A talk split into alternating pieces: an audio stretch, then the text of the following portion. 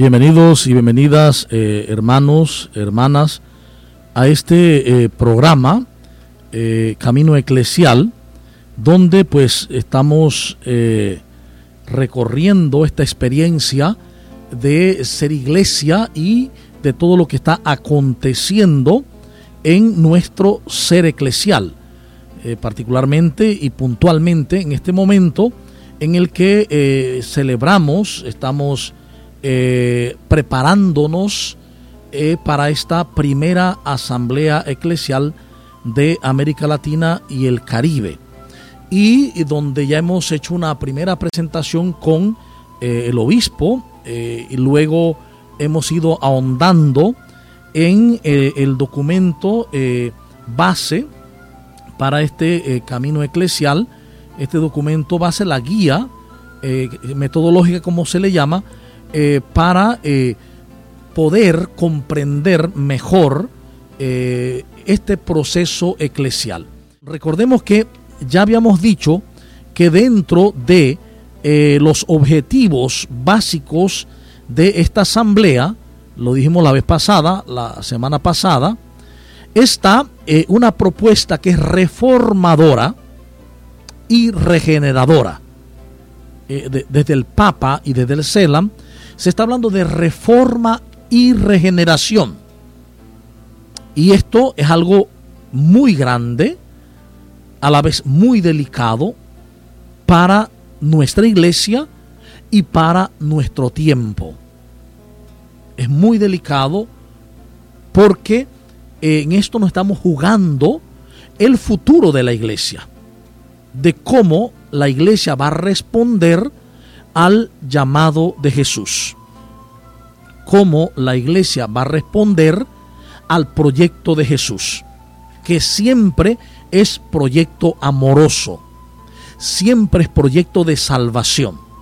Entonces, por esa razón, eh, llamamos a que al tomar el cuestionario incluso sería bueno hacer una oración para concienciarnos de que lo que estamos haciendo hay que hacerlo con amor, buscando que esta iglesia eh, latinoamericana o de América Latina y el Caribe se reforme y se regenere. Se reforme y se regenere. Entonces, eh, a partir de esta introducción, eh, volver al documento, que el proceso sinodal tiene su punto de partida y también su punto de llegada en el pueblo de Dios. Y aquí tenemos que retomar esta frase que decíamos la vez pasada, pueblo de Dios, que no viene de la sociología, sino que es tremendamente bíblica. Es un término o son términos bíblicos, pueblo de Dios. Y este pueblo de Dios es el pueblo santo, es el pueblo elegido, es el pueblo sacerdotal, es el pueblo de la alianza, este pueblo que somos nosotros. Este pueblo, nosotros tenemos que reconocernos pueblo de Dios, donde Él es nuestro Dios, nosotros su pueblo. Y ese pueblo tiene la función de ser alabanza de la gloria de Dios. Es decir, el pueblo ha de manifestar, ha de manifestar a Dios en su vida.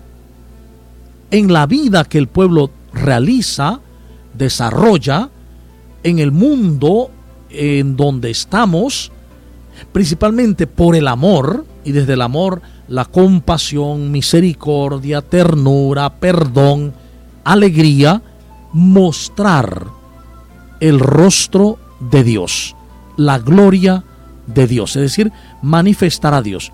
Por lo tanto, este pueblo tiene una gran responsabilidad, una gran responsabilidad. Y por eso, el primer momento en este proceso para esta primera asamblea eclesial es reconocer que lo haremos en sinodalidad, sin odos, sin odón, en un solo camino, siguiendo el mismo camino. Todos, las parroquias, los grupos, los movimientos, todos siguiendo el mismo camino. Y en ese mismo camino en el que estamos ahora mismo, vivimos el tiempo de escucha, este tiempo de participación activa de todo el pueblo de Dios. Y para ello es el cuestionario, el cuestionario que se ha entregado, que se ha enviado, que se está invitando a llenar, es de pronto la herramienta de participación activa, ya sea en el cuestionario digital que hemos enviado, ya sea entrando a la página web de la diócesis redireccionada al CELA o entrando directamente a la página de la Asamblea Eclesial de el CELA y allí llenar el cuestionario con esa intención de eh, vivir a profundidad este tiempo de eh, reforma y regeneración de la iglesia. De esa asamblea ha de salir un documento en el cual unido o con el cual unido a Aparecida seguimos nuevos caminos para nuestra América Latina y el Caribe. Entonces, este proceso de escucha vamos a desglosarlo para poder eh, comprender un poco y, de manera más profunda, claro, este momento especial. Entonces, ¿cuáles son los principios y, supuestos metodológicos del proceso de escucha? El proceso de escucha a desarrollarse tiene, además de la intención descrita en la introducción de la guía y de los enfoques abordados en los distintos documentos, un conjunto de principios y supuestos metodológicos que deben orientar e inspirar las actividades dirigidas al proceso de escucha a desarrollar. Estos principios generales son los siguientes. Eh, primero, proporcionar eh, una oportunidad a través del proceso de escucha sinodal para el protagonismo de todo el pueblo de Dios en América Latina y el Caribe. No de algunos, no de un grupito, de todo el pueblo de Dios. Y esto es sumamente importante remarcarlo porque debemos lograr la máxima participación y ojalá todo el pueblo de Dios, tomando como inspiración la memoria de los frutos, avances experimentados y tareas pendientes en la Iglesia de América Latina desde Aparecida del 2007. Es decir, tomando, tomando el documento de Aparecida, con esa memoria agradecida, hay que mirar los frutos, los avances que hemos realizado, las tareas pendientes, los retos, los desafíos, para entonces comenzar a mirar qué hacer en adelante, cómo llenar el cuestionario mirando esto. Por eso es tan necesario conocer algo, algo de Aparecida. No es que sea obligatorio, pero sería lo mejor conocer algo de Aparecida para poder entender mejor el cuestionario. En segundo momento, eh, escucha, una escucha que configura un itinerario eclesial, pastoral. Es decir, es un proceso primero de escucha para hacer un camino eclesial pastoral de profunda sinodalidad con participación del episcopado, del clero, de los diáconos, de los laicos y laicas, de los religiosos y religiosas, de otros u otras líderes, personas e instituciones, así como personas de buena voluntad que quieran contribuir genuina y respetuosamente el proceso. Entonces, aquí eh, se delinea claramente a quienes se le está invitando a participar en este proceso de escucha. Evidentemente, al episcopado, al clero, a los diáconos como primeros servidores, a los laicos y laicas, religiosos y religiosas, líderes diversos, instituciones, así como personas de buena voluntad, que puedan ser agnósticas, ateas, otras religiones, pero que tengan buena voluntad y quieran contribuir genuinamente, respetuosamente en este proceso de escucha. Entonces, por eso les decía que aunque el cuestionario está diseñado para un pueblo eclesial, para una comunidad eclesial y comunidades eclesiales, no está cerrado a otras personas. Está abierto a otros líderes, otras instituciones, otras personas de buena voluntad que quieran contribuir pues en este proceso. Eh, en tercer lugar, eh, la realización de un proceso amplio y sinodal de escucha que fomente y fortalezca la organización y articulación de pequeños procesos de reflexión comunitaria. Es decir, la misma sinodalidad, el caminar juntos en una misma dirección, en un mismo camino, involucra que se realicen, se desarrollen procesos de reflexión comunitarios. ¿Sí? Procesos de reflexión comunitarios. ¿Por qué? Porque el mismo pueblo de Dios necesita aprender a ver los signos de los tiempos. Lo que Dios nos está hablando aquí y ahora, en nuestro tiempo, en los signos de los tiempos, en las realidades que observamos, que vivimos. Para ello, entonces, hay que hacer pequeños procesos de reflexión comunitaria, donde la comunidad, las comunidades se reúnen, reflexionan, por eso el cuestionario tiene esa posibilidad que cada eh, grupo, pastoral social, pastoral catequética, eh, pastoral misionera, eh, etcétera, se reúnan como equipo comunitario y desarrollen como un proceso de reflexión las preguntas, siguiendo los lineamientos que están ahí, las posibilidades que están ahí, más aquellas que de pronto no estén marcadas en el documento. Entonces, comunitariamente reflexionar cuáles son las situaciones que están aconteciendo en la parroquia o en el grupo. Eh, eh, por ejemplo, cuando habla de la situación de la pobreza, cuando habla de la situación del envejecimiento de la población, cuando habla de, eh, qué sé yo, el crecimiento de los MRL, los movimientos religiosos libres. Entonces, comunitariamente, ¿cómo leemos ese acontecer? ¿Cómo leo los signos de los tiempos? Es que, eh, eh, por ejemplo, el crecimiento de los movimientos o nuevos movimientos religiosos libres. Mucha gente habla del crecimiento de las sectas. Hoy se le llama nuevo movimientos religiosos libres, los MRL. Esos movimientos religiosos libres, como evento empírico ahí que está frente a nosotros, ¿qué nos dice?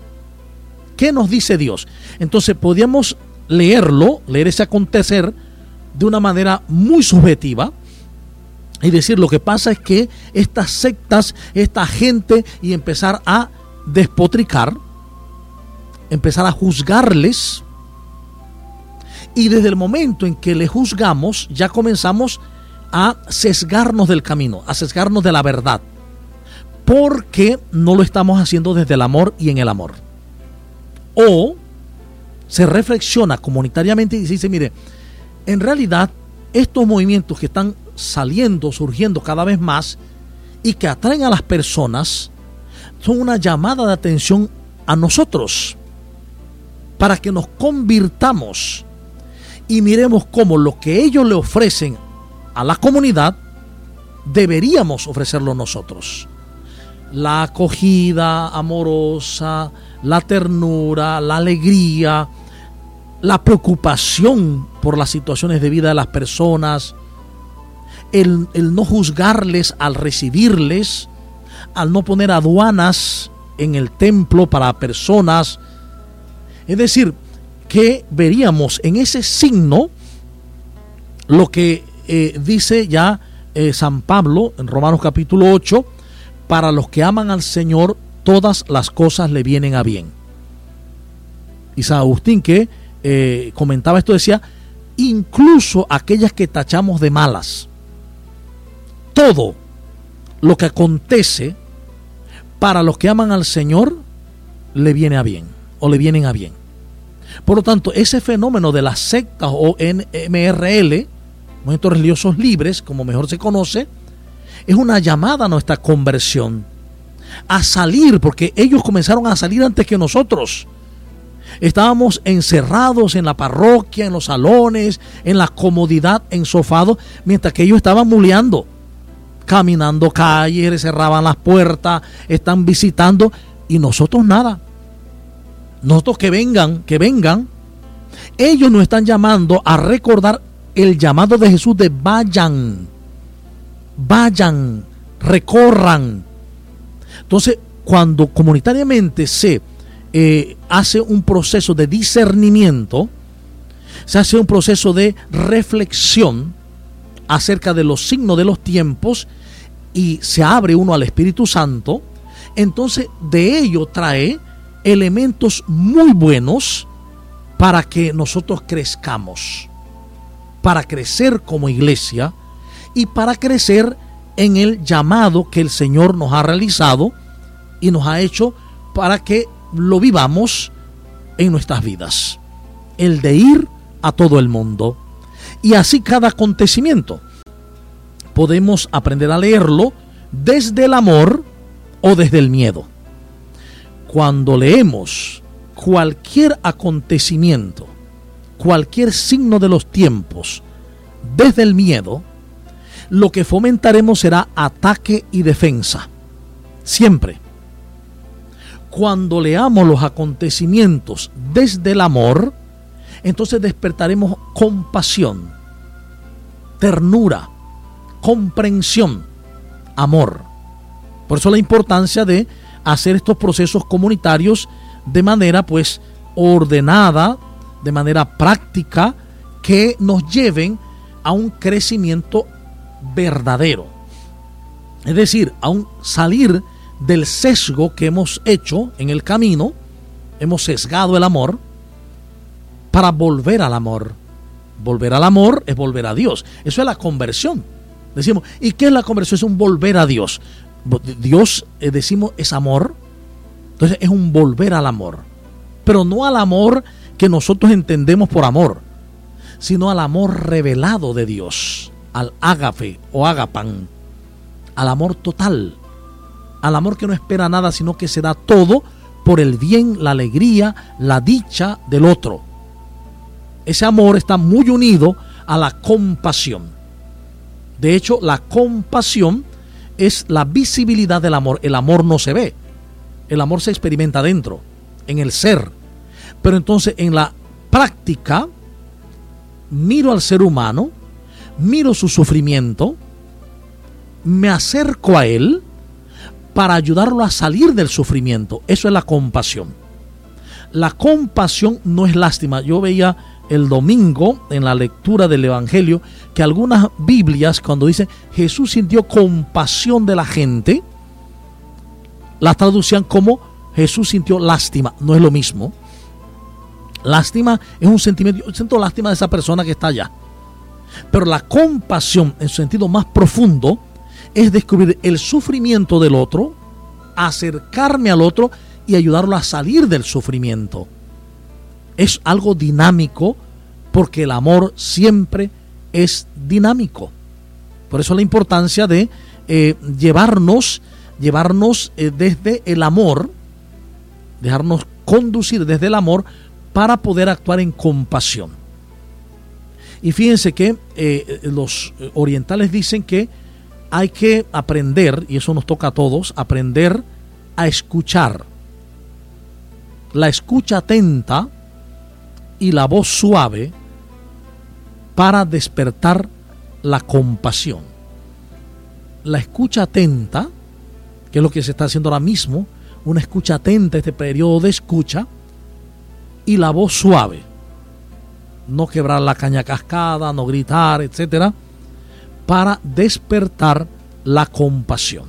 Ese es el camino que tenemos que realizar desde este, esta propuesta. Eh, recordamos también que, por, ejemplo, para Jesús, cuando habla de que Jesús sintió compasión, en el lenguaje bíblico eh, se habla de rahamim en hebreo, que es el sentimiento de la madre cuando tiene su criatura en el vientre, es sentir de la madre por su criatura en el vientre o cuando ha nacido y se lo ponen así para que lo vea lo sostenga en el vientre.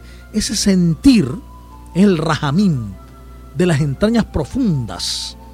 Entonces, lo que está diciendo es Jesús sentía eso por los que sufren. E invita, como Pablo dice, a tener, a tener los mismos sentimientos de Cristo. Tener los mismos sentimientos de Jesús. De esa manera, la obra de Jesús la retomaremos como iglesia. Porque efectivamente la misión de la iglesia es la misión de Jesús. Porque Cristo Jesús, cabeza, con Cristo pueblo, forman el único Cristo total. Y por lo tanto, la misión de la cabeza de Jesús es la misma misión del cuerpo que en la iglesia. Esta unidad, cabeza y cuerpo, que se le llama en el catecismo el Cristo total, requiere llevar en el siglo presente la misma obra de Jesús. Por eso tenemos que volver a Jesús. La reforma y la regeneración de la que habla el Papa, de la que habla el Selam, es un volver a Jesús para retomar su proyecto y sentir en lo profundo de nuestras entrañas, en lo profundo de nuestro corazón, de nuestras mentes, sentir la pasión de Jesús, el anhelo por el reinado de Dios en toda la humanidad.